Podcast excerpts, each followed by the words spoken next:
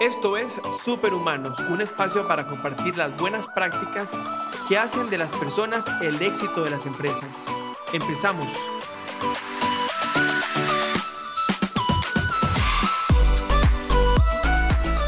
Qué buena noticia que estamos juntos hoy. Soy Jacobo Riva y estamos en Superhumanos, un espacio para enriquecer la gestión de talento humano en las empresas, que es posible gracias al apoyo de la Cámara de Comercio de Costa Rica. Hoy vamos a hablar con Rebeca, quien es un puente para que las empresas y las personas en condición de refugio puedan tener oportunidades inclusivas en el trabajo. Rebeca trabaja en una organización a nivel global que, se ayuda que ayuda a proteger los derechos de esas personas y justamente estamos hablando del alto comisionado de las Naciones Unidas para los refugiados. Rebeca, qué gusto tenerte. El gusto es mío, Jacobo. Es un placer estar aquí con ustedes. Rebeca, todos alguna vez hemos escuchado de un refugiado, hemos conocido a un refugiado, este, pero de repente no tenemos una dimensión tan clara de qué significa esto. Entonces, la primera pregunta, ¿qué es ser refugiado? Claro, este, primero que todo es muy importante saber que eh, solicitar refugio es un derecho humano contemplado en la Declaración Universal de los Derechos Humanos de 1948. Y una persona refugiada es aquella que se ha visto eh, obligada a salir de su país para salvar su vida por un temor fundado de persecución debido a su nacionalidad, etnia, religión, opinión política o por pertenecer a un grupo social determinado y que no quiere o no puede acogerse a la protección que le ofrece su país y por lo tanto no puede regresar. Sí, algo, algo muy lindo que, que mm, encontraba cuando hacíamos la investigación previa a la grabación de, de, de, este podcast este, es que los refugiados huyen de la injusticia, no de la justicia.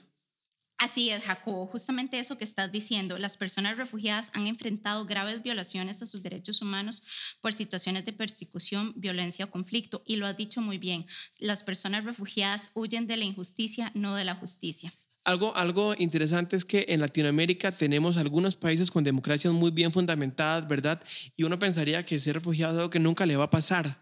Este, todos tenemos el riesgo si, puedo decir riesgo, ¿verdad?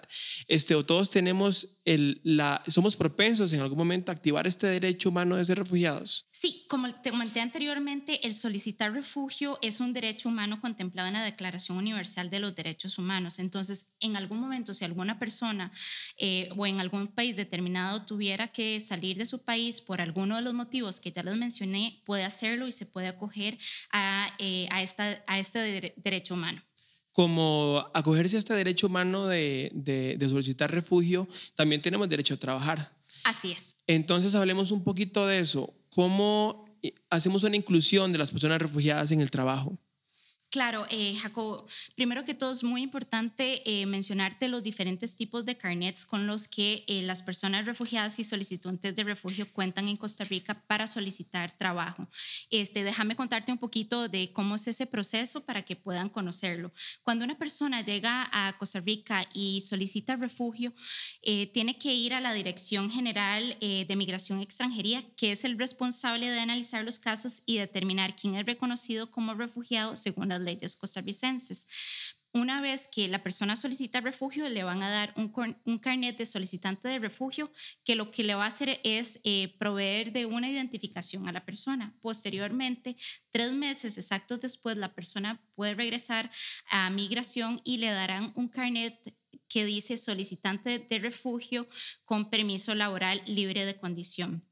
Es muy importante tener claro aquí, sobre todo en el sector privado, que este carnet ya habilita a la persona para buscar un, empleo.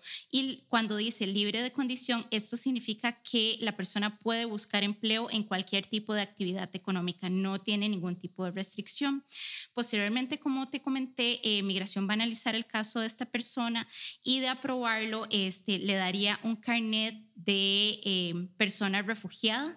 Entonces, este carnet... Eh, ya puede cumplir eh, la función tanto de identificación como de permiso laboral. No te lo voy a decir eh, explícitamente en el carnet, pero ya la persona con ese carnet este, puede eh, solicitar trabajo de donde quiera. Ok, dos preguntas. ¿Ese carnet se vence?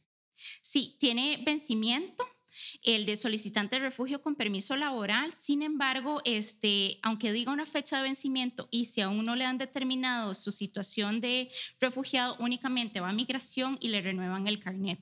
Esto es muy importante tenerlo en cuenta, eh, Jacobo, porque muchas empresas a veces se asustan de que piensan de que automáticamente se les vence y les da temor de contratar a esta persona. Sin embargo, este, como te digo, es nada más de ir a migración a, a renovarlo. No es que automáticamente la fecha que dice que se vence es que la persona tiene que salir del país. Todo es lo contrario, es nada más de ir a renovarlo. Rebeca, me surge esta pregunta.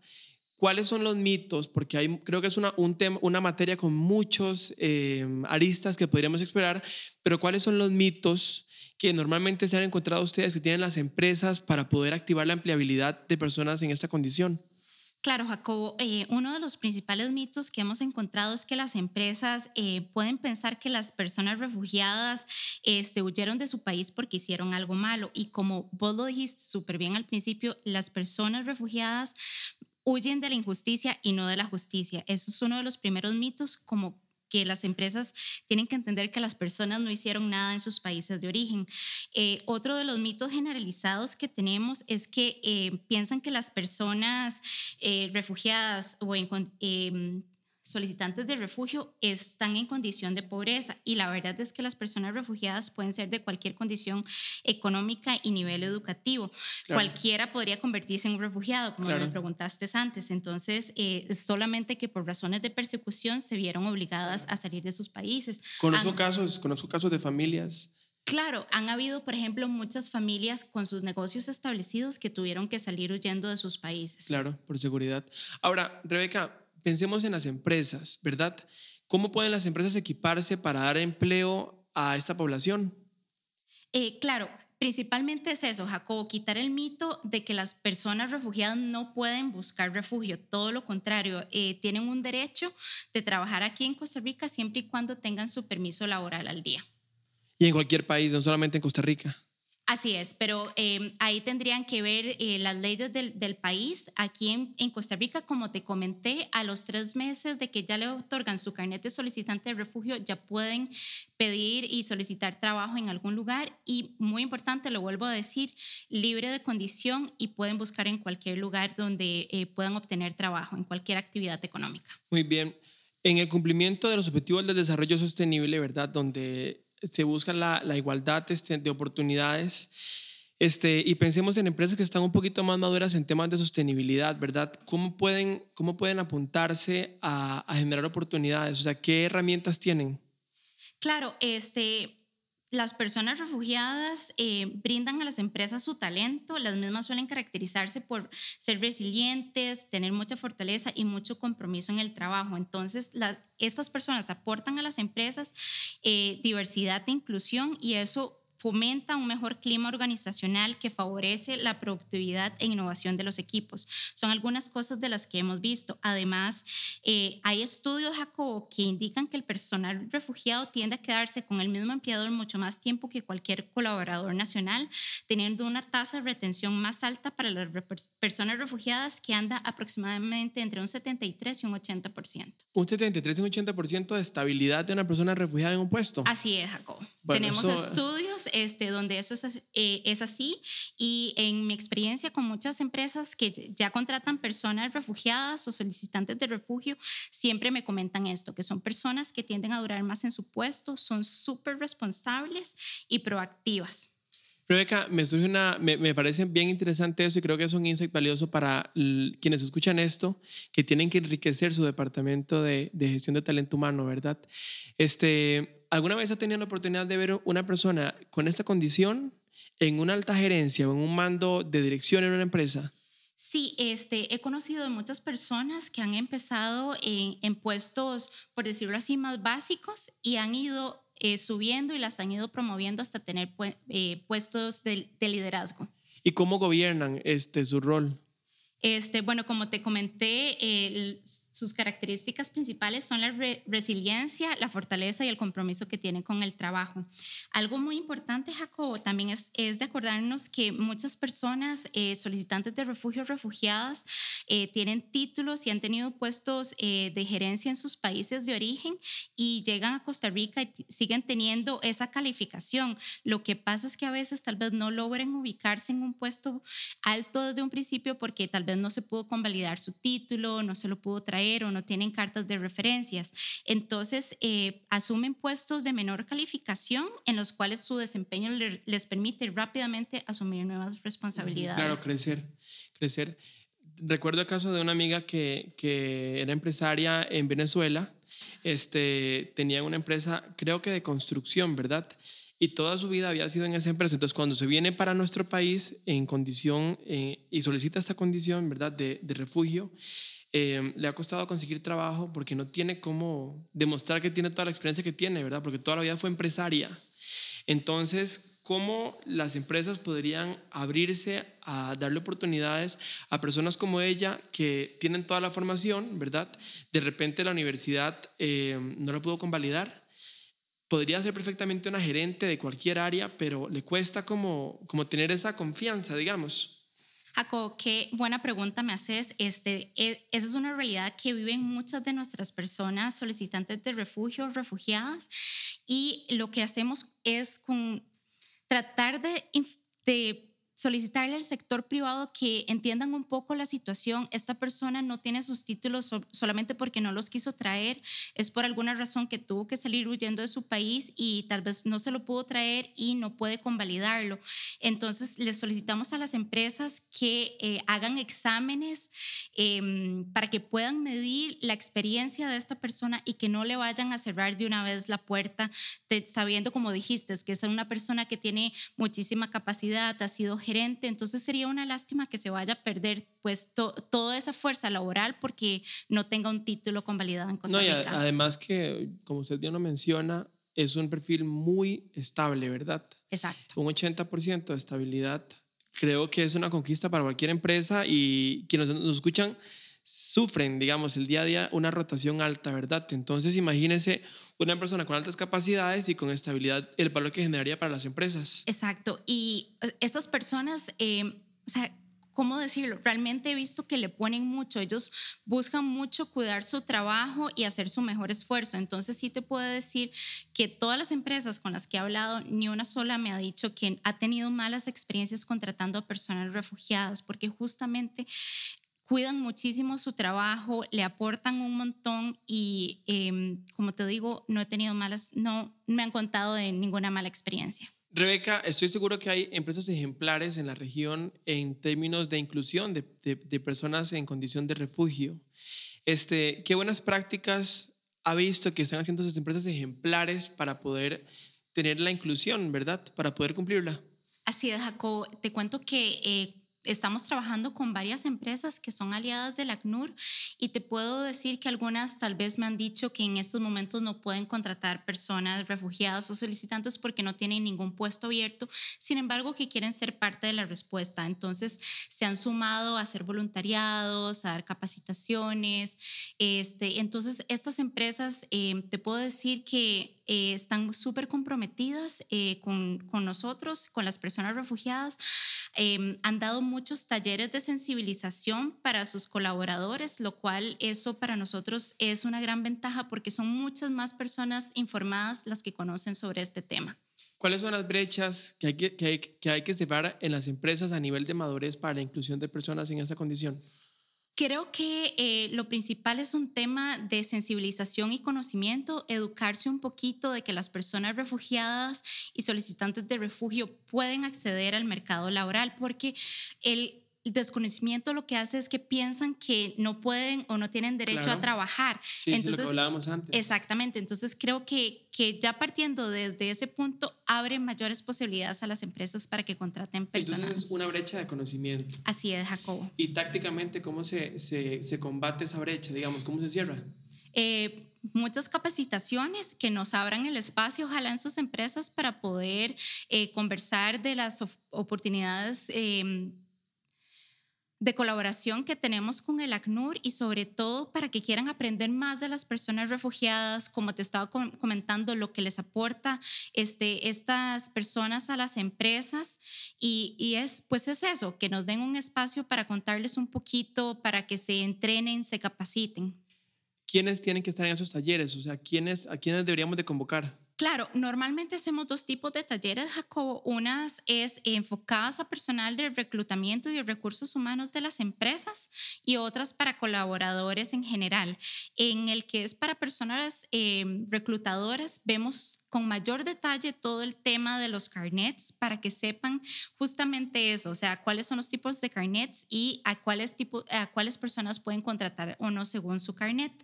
Esto es como lo más importante. También mencionarles que les damos seguimiento. A muchas empresas podría darles un poco de miedo, este, pues que es novedoso eh, contratar a una persona solicitante de refugio o refugiada. Sin embargo, el ACNUR a través de su agencia socia eh, le da acompañamiento a las empresas en temas de, por ejemplo, eh, cómo inscribirlas en, las, en la Caja Costarricense del Seguro Social o algún otro tema que, tenga alguna duda, eh, el ACNUR da ese acompañamiento, como te digo. Rebeca, su rol justamente que es ese puente, ¿verdad?, entre el sector privado y las oportunidades.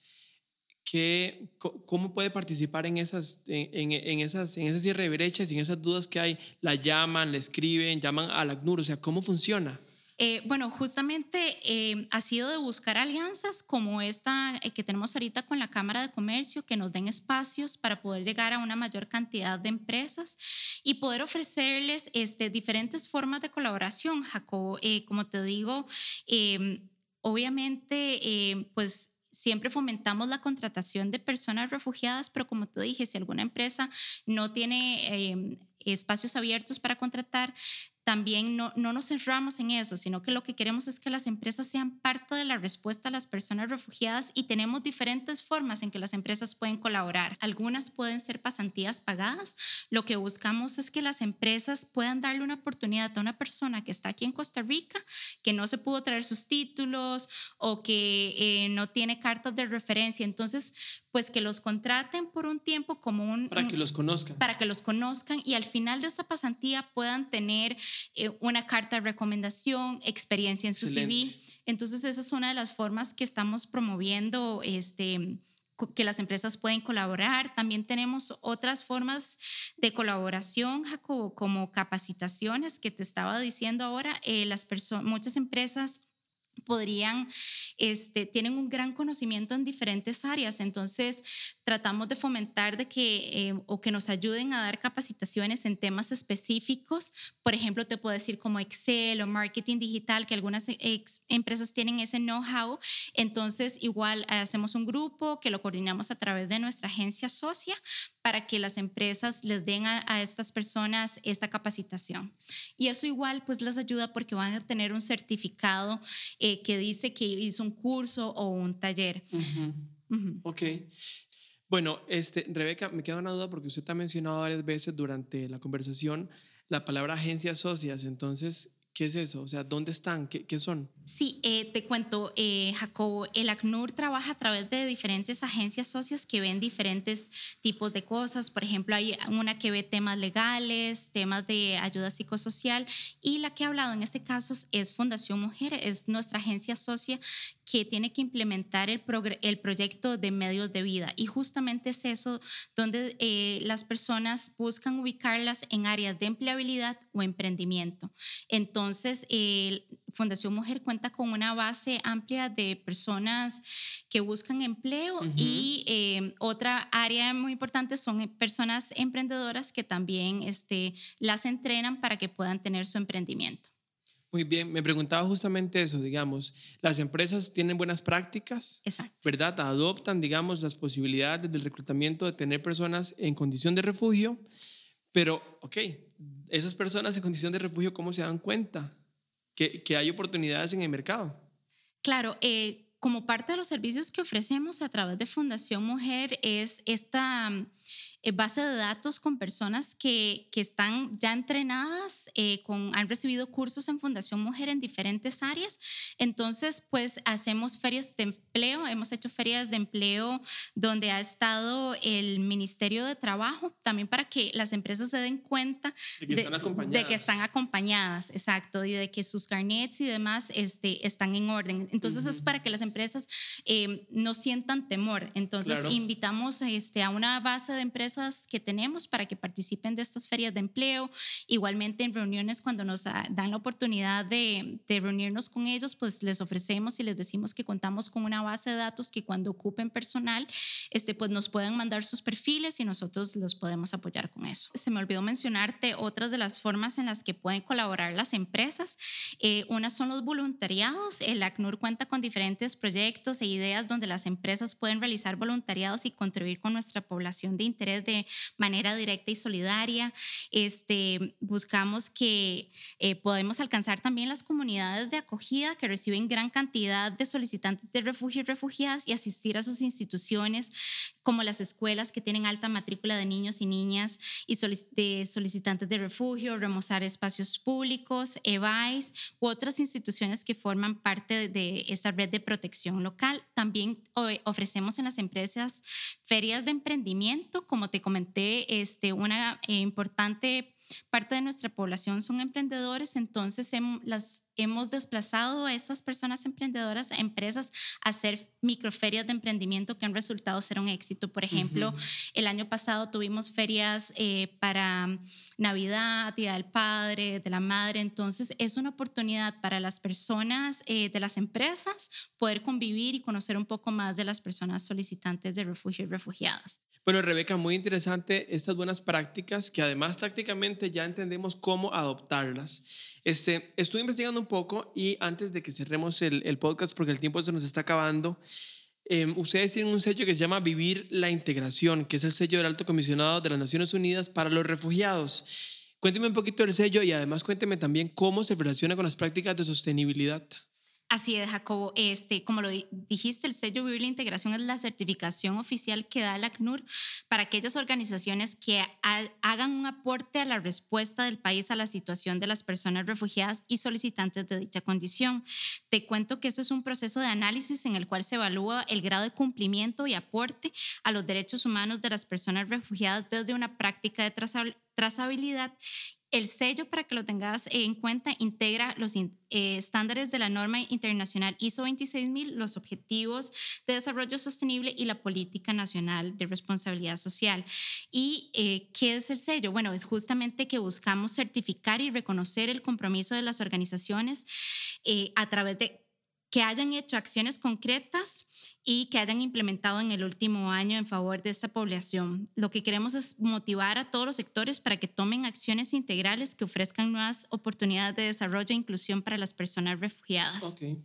Entonces, esta, este sello se sumaría, por ejemplo, en un reporte de sostenibilidad, estaría reflejado. Así es. Muy bien, excelente. Bueno, Rebeca, de verdad que muy interesante cómo estas prácticas se pueden sumar a la gestión de sostenibilidad de las empresas y este sello además acredita y visibiliza el esfuerzo.